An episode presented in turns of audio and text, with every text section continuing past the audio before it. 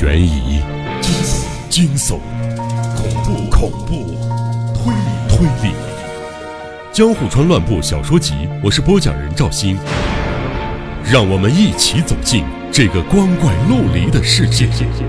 光怪陆离。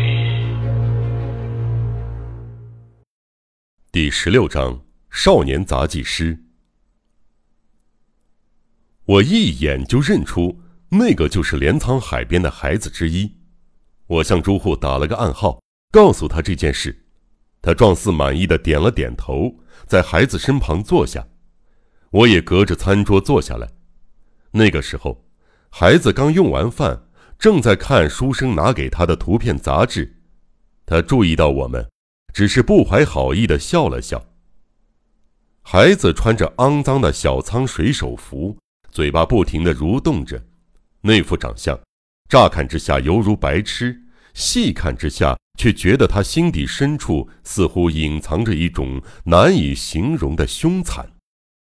啊，这孩子艺名叫有之助，据说已经十二岁了。由于发育不良，个子矮小，看起来只有十岁左右，而且他没有接受过义务教育，言语幼稚，也不识字。不过他本领高强。行动犹如松鼠般敏捷，算是智能发育迟缓的低能儿吧。可是他的运动本领和言语能力间有一种异常的反其向而行的意味。虽然极端缺乏常识，但却对犯罪有一种畸形的无师自通，可能是所谓的先天罪犯型儿童。目前不管问他什么，他的回答都是暧昧不明的。他的表情似乎在告诉我们，他听不懂我们的话。朱户介绍了些背景信息给我，而后转向少年杂技师有之助：“你之前去了镰仓的海水浴场，对吧？那个时候，这位叔叔就在你附近，你记得吗？”“不知道，我没去过什么海水浴场。”有之助翻着白眼儿斜了朱户一眼，粗鲁的应道。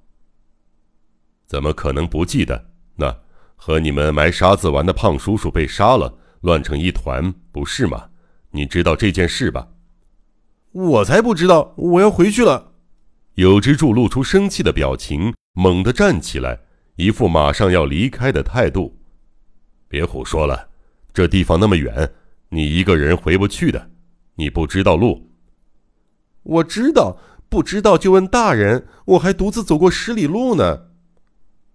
朱户苦笑着，想了一会儿，命令书生把花瓶和巧克力拿过来。叔叔给你好东西，你再待一会儿吧。你最喜欢什么？巧克力。有之柱站着，老实的回答，只不过声音听起来还带着怒气。巧克力是吧？这里有很多巧克力，你不想要吗？不想要就回去吧。回去的话就不给你了。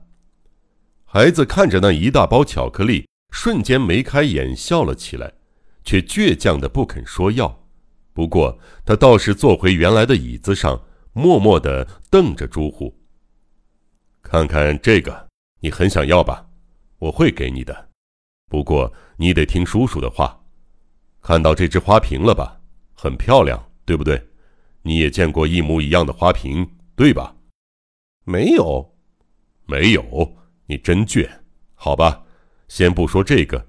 不过，这只花瓶和你平常钻进去表演足艺的壶，你觉得哪个比较大？这花瓶还是小一些的，对吧？你钻得进去吗？就算你再怎么厉害，也不可能钻得进去，没错吧？就算朱户这么说，孩子依旧不吭声。于是朱户继续说下去：“怎么样？你试试看。”我准备了奖品，如果你钻得进去，我就给你一盒巧克力，你可以在这里吃。不过，遗憾的是，你肯定钻不进去。我要是钻进去的话，你真的会给我？不管怎么说，有支柱还只是个孩子，他终于落入了朱户的圈套。他迅速走进景泰蓝花瓶，双手扶住边缘，向上一跃。轻巧地跳到花瓶牵牛花状的开口上，然后先放进一只脚，另一只脚举到腰部，弯成两段，臀部不断扭动，以不可思议的灵巧钻进了花瓶里。头部隐没之后，他高举的双手依然在空中争动，不过没多久也消失了。真是不可思议的绝技！从上往下一看，孩子黑色的头就像瓶栓似的塞满了整个花瓶口。厉害，厉害，已经可以了。我给你奖品，快出来吧！出来比进去稍难一些，费了一点功夫，头和肩膀轻易的就挣出来了。不过要把弯起来的腿和臀部拔出来，还是挺辛苦的。有之助穿出花瓶后，脸上露出得意的微笑，跳到地板上后，并没有催促索要奖品，而是一声不吭的目立原地，眼睛直直的盯着我们。啊，这个给你，不用客气，吃吧。朱户把盒装巧克力递过去，孩子一把抢下，粗鲁的撕下盖子，剥开其中一颗的锡箔纸，扔到嘴里，吃得津津有味儿。然后，他一副意犹未尽的模样，舔嘴咂舌，贪婪地盯着朱户拿在手里包装的最美丽的三盒巧克力。他对自己只拿到的包装粗糙的奖品极为不满。这些迹象来看，巧克力和包装容器对他有着非比寻常的吸引力。朱户让他坐到自己膝上，抚摸着他的头说：“好吃吗？”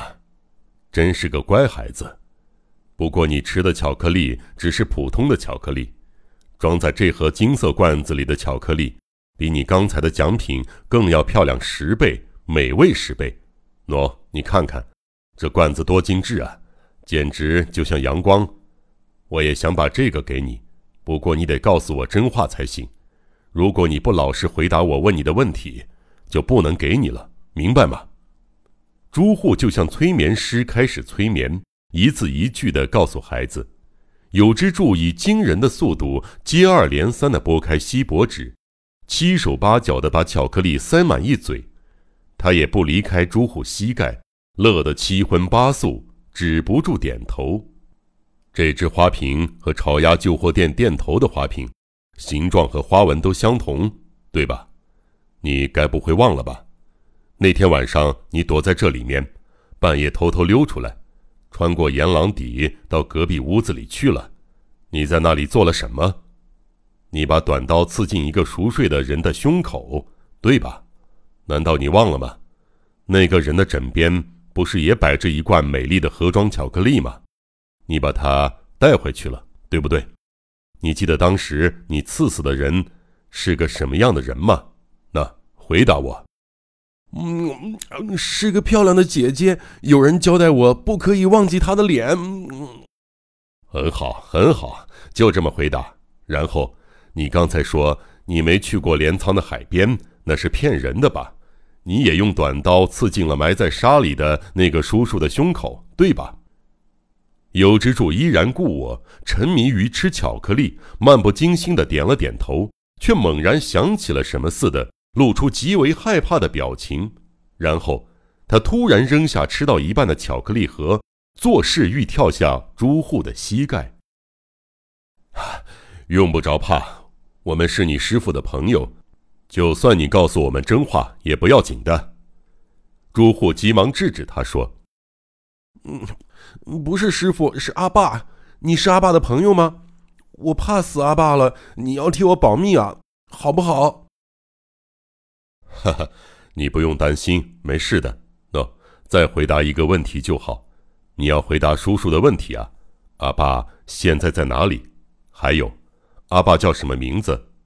你总不会忘了吧？开玩笑，我怎么会忘记阿爸的名字？那你告诉我，他叫什么名字呢？叔叔突然忘记了。那，告诉我吧，只要说出来。这盒像太阳公公一样耀眼的巧克力，就是你的了。巧克力盒对这个孩子散发出致命的吸引力，它像中了魔，就像成年人无法抗拒一座金山就在眼前的诱惑。他露出不顾一切的神情，几乎被这盒巧克力迷得忘乎所以。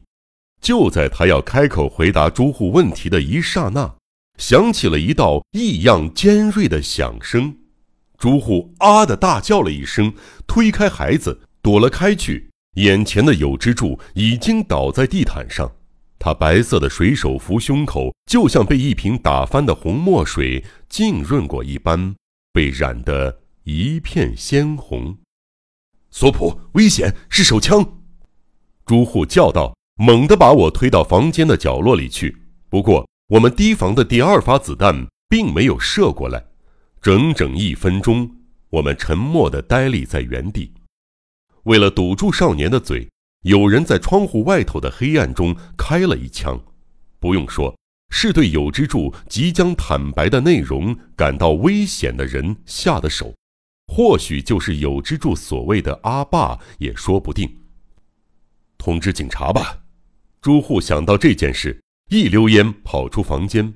没多久，书房便传来他打电话通知附近警察署的说话声。